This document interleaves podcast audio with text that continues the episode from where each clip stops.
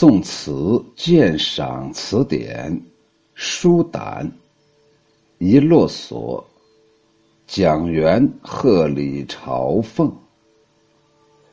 一落索，蒋元贺礼朝凤，书胆。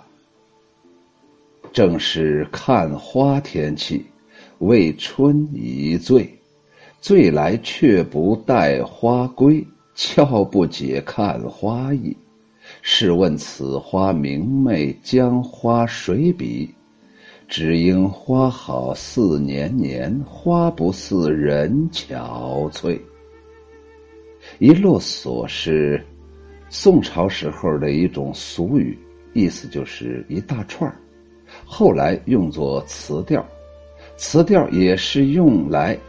吟咏他本意的言下之意就是啰啰嗦嗦的说了一大堆的话，有的时候更多的时候说的是情意绵绵的话，有点类似于我们看到那些失恋的朋友，或者说内心藏不住事儿的朋友，啰啰嗦嗦重复的不得了，说了一大串的话，或者说的更直白一些。一啰嗦就是一啰嗦，啰啰嗦嗦、絮絮叨叨，把一件事揉碎了、掰碎了，给你一点一点的，给你絮絮叨叨的在那儿说，让你感到非常烦。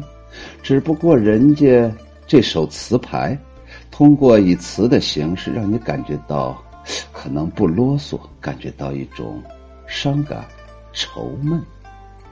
于是这样可能感觉会更好一些吧，绝对不是农村妇女的那种简单的啰啰嗦嗦、絮絮叨叨，而是文人的一种艺术加工过的美好吧。欧阳修写写的词叫做《洛阳春》，张先叫《玉连环》，辛弃疾叫《一落索》。还有什么上林春、窗下绣、金络锁，其他的别称？也就是说，这个一落索呀，有好多好多其他的名字。这首词紧扣赏花来写，句句都写的是花，实则句句写的是人。惜花就是惜人。作者既不雕章琢句，也不刻画景物。只以自然质朴的语言来书写自己从赏花中悟出的生活哲理，立意即心，理去由复。全词以议论为主，但由于手法的曲折委婉，语气的跌宕起伏，读来丝毫不觉板滞。正是看花天气，开门见山点出题意。这句略无修饰，纯用白描，看似。捕捉其实巧妙，因为看花经验人皆有之，读者完全可以根据他所规定的情景，辅以自己的生活体验，眼前描绘出一幅繁花似锦、春光宜人的美丽图画。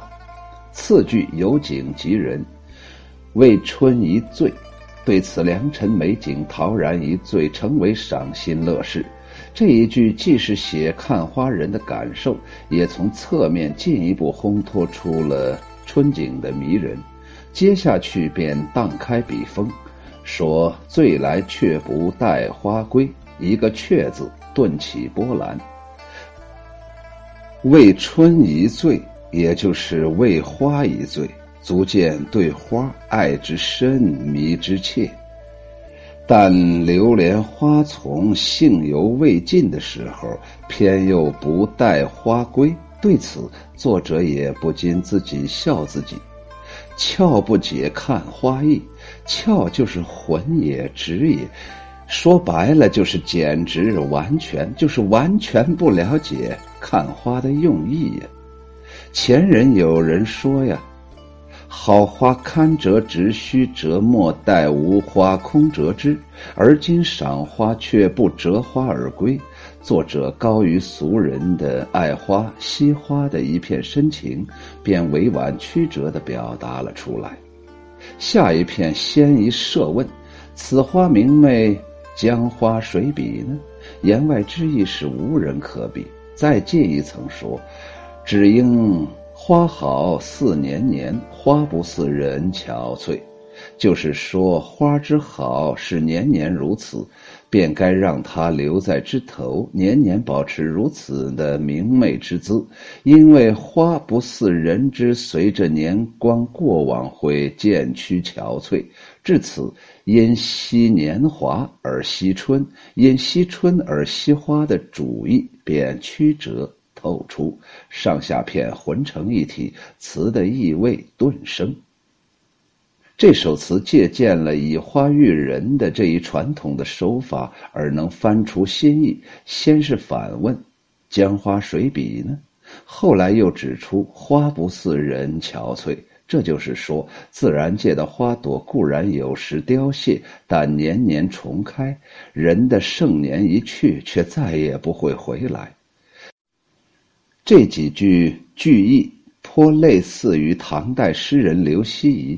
在《代悲白头翁》诗当中，有“年年岁岁花相似，岁岁年年人不同”的意思，包含着对花开盛衰有时而人生青春难驻的感慨和愁怨。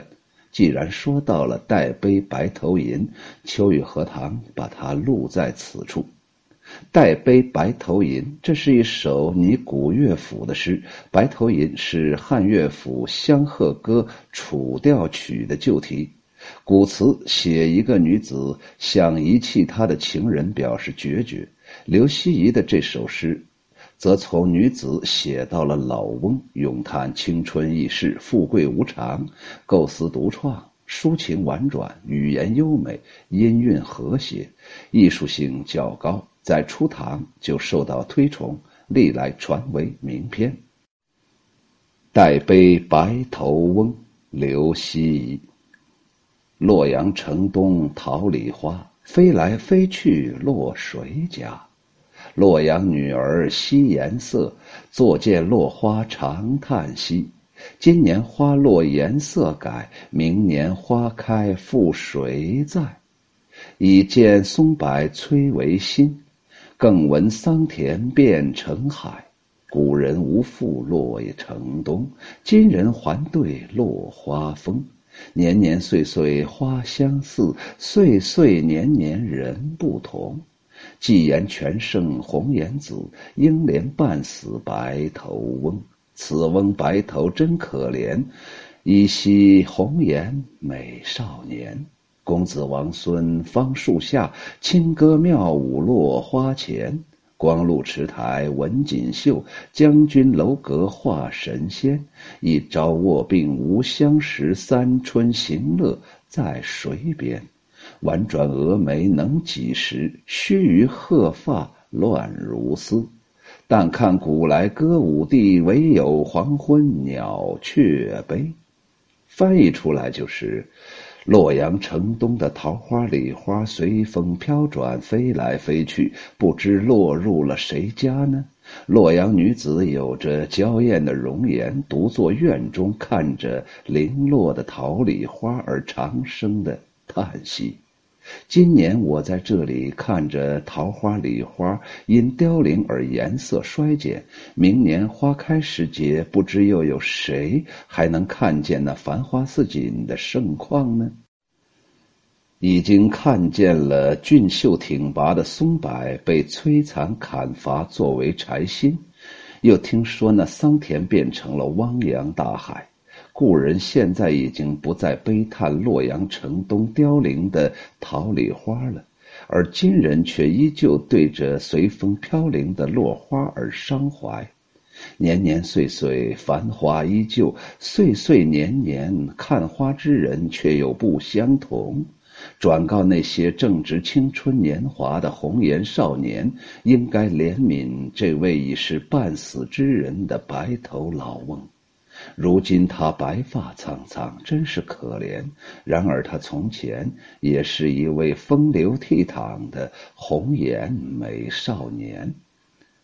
这白头翁当年曾与公子王孙寻欢作乐于芳树之下，吟赏清歌妙舞于落花之前。也曾像东汉的光禄勋马房那样，以锦绣装饰着池台；又如贵妻梁冀在府邸楼阁中到处图画云气神仙。白头翁如今一朝卧病在床，便无人理睬。往昔的三春行乐、清歌妙舞，如今又到哪里去了呢？而美人的青春娇颜，同样又能保持几时呢？须臾之间，已是鹤发蓬乱，雪白如丝了。只见那古往今来的歌舞之地，剩下的只有黄昏的鸟雀，在空自悲啼了。下来，秋雨荷塘再啰嗦两句。不管是刚才的那个白头翁带杯白头翁，还是今天我们看的舒胆的一落锁，蒋元贺礼朝凤，反正都是悲伤的曲调啊。词和诗啊，秋雨荷塘慢慢的感觉到真的不同啊。这个词啊，更多的是抒发自己内心的。那种情感，大家一想不对呀，唐诗不是也抒发情感？对，唐诗抒发的是一股气，宋词抒发的是一种情。唐诗抒发的是早晨的朝阳，宋词写的是傍晚的落日。唐诗往往写的是恢弘大气。宋词往往写的是一种哀怨愁闷，唐诗好像是一个人的青年、少年、壮年，宋词好像是一个人的暮年、晚年。秋雨荷塘这样说，不知道会不会遭到大家的咒骂。但是秋雨荷塘读了这么多的诗，读了这么多的词。真的能感觉到这一点。比方说，秋雨荷塘晚上坐在我的书房，当我想开始呀，要读书了，该读唐诗的时候，我凛然有一股正气，我凛然有一股朝气。可是，一旦说下来该读宋词了，我突然感觉到好像这腰肢也就有点柔软了，心态也就稍微的。温柔了，不知道为什么，也许秋雨荷塘是太喜欢这些诗和词了，所以融入，所以也容易融入其中啊。好了，下来我说一下舒胆的这首词。实际上这首词啊，用我们今天的眼光来看，没有一点新意。不过就是通过写花，然后写到人，写到花，然后写到人事，写到眼前正在怒放的花，然后就想到这个花败落的时候，再想到自己此时此刻的人生的遭际。也就是说，在写这首诗的过程当中，舒胆的心情一定是非常不好的。不管他为什么不好，反正是落寞。伤怀、惆怅，有点类似于刚才秋雨荷塘所说的，自己好像已经进入了人生的暮年，好像没有回旋的余地了。你听舒胆说，正是看花天气，为春一醉，正是好时候，百花盛开，花团锦簇，阳光也很好，天气也很好，景色也很好。按理来说。就应该在那花树之下放一个鸡案，摆上两盘小菜。舒胆把秋雨荷塘约到他的对面，然后跟秋雨荷塘喝上两杯，再听秋雨荷塘跟他嘚不嘚嘚不嘚，再说两句有关人生的大道理。醉来却不带花归，俏不解看花意。可是我这真的是为春而醉了。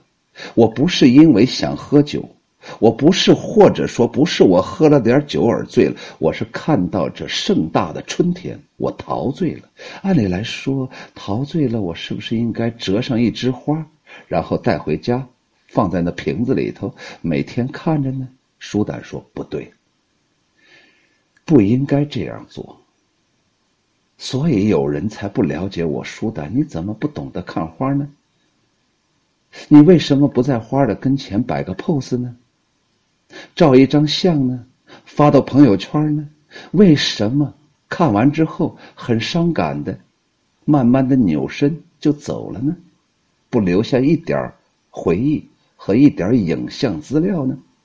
试问此花明媚，江花水比？只因好花似年年，花不似人憔悴。